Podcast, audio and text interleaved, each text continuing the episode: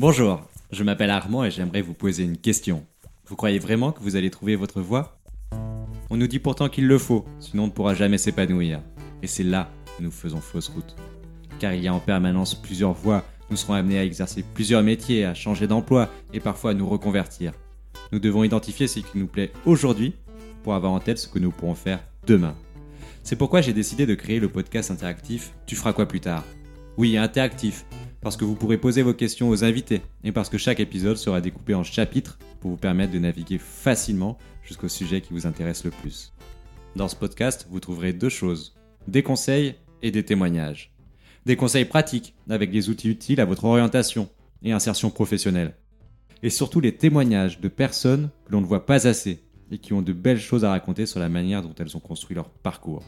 Et tout ça avec un seul but, vous guider vers votre prochain job. Alors rendez-vous le 9 septembre 2021 pour découvrir le premier épisode de Tu feras quoi plus tard.